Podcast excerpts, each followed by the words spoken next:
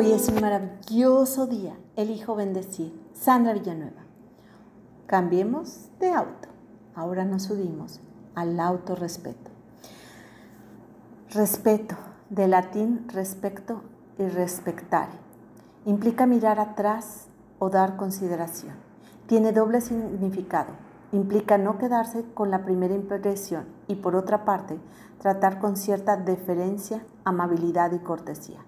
Autorrespeto indica la capacidad de tratarnos con deferencia, mesura y tolerancia, yendo más allá de los errores o debilidades.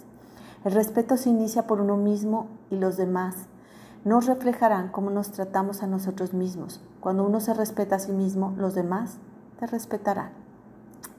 Es un valor respetarse, importante en la mayoría de las culturas. Facilita la convivencia, muestra consideración hacia los otros y fomenta el diálogo. A los niños se les enseña a respetar a los demás. Los padres enseñan a respetar a los adultos y a otros niños. Nos muestran cuando las palabras, acciones pueden hacer daño y si faltamos al respeto, nos motivan o quizá obligan a pedir perdón. Sin embargo, se olvidan de lo más importante en esta ecuación, el respeto hacia uno mismo. Esa proyección hacia afuera hace que olvidemos a la persona más importante en nuestra vida, nosotros mismos. Si se educa un niño para no importunar a los demás, poco a poco gesta la creencia de que sus ideas, sentimientos y necesidades no son importantes, valiosas o dignas de ser tenidas en cuenta. Entonces, quizá, se termina faltando al respeto a uno mismo con palabras duras, la perfección o quizá también con humillaciones. Un estudio realizado por la Universidad de Chicago reveló que hay un vínculo entre la actitud de aceptación y respeto a uno mismo y las actitudes de aceptación y respeto por los demás. Esta investigación sugiere que si educamos a los niños para que se respeten a sí mismos, el respeto por los demás llegará casi automático. Para filósofos como Aristóteles, el respeto hacia uno mismo era un concepto central en sus ideas. El autorrespeto se basaba en la capacidad para pensar y comportarse de tal manera que se promoviera la autonomía, independencia, autocontrol y tenacidad. La autoestima, al igual que el autorrespeto, pueden ser la auténtica clave para lograr la serenidad mental que buscamos. Ambos conceptos parecen muy similares a veces, se usan indistintamente, son diferentes de bases cruciales que debemos comprender.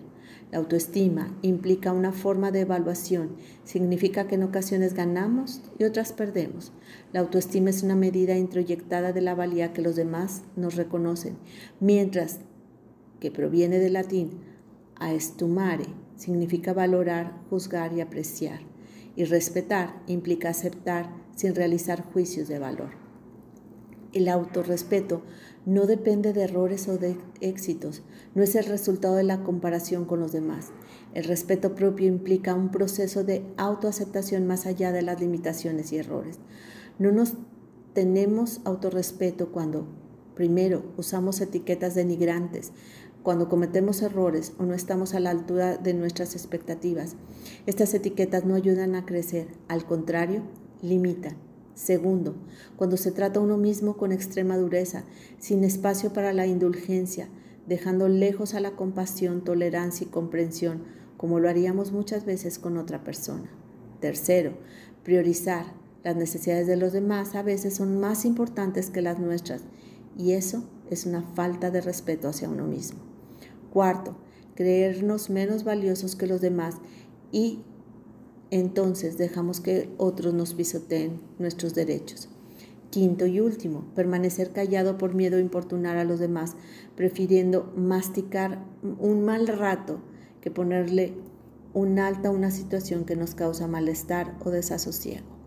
Hermosa alma, te reconozco segura, respetuosa, compasiva, paciente. Te mando un fuerte y cálido abrazo. Mañana terminamos nuestro recorrido en nuestros diferentes autos. Sandra Villanueva, yo estoy en paz.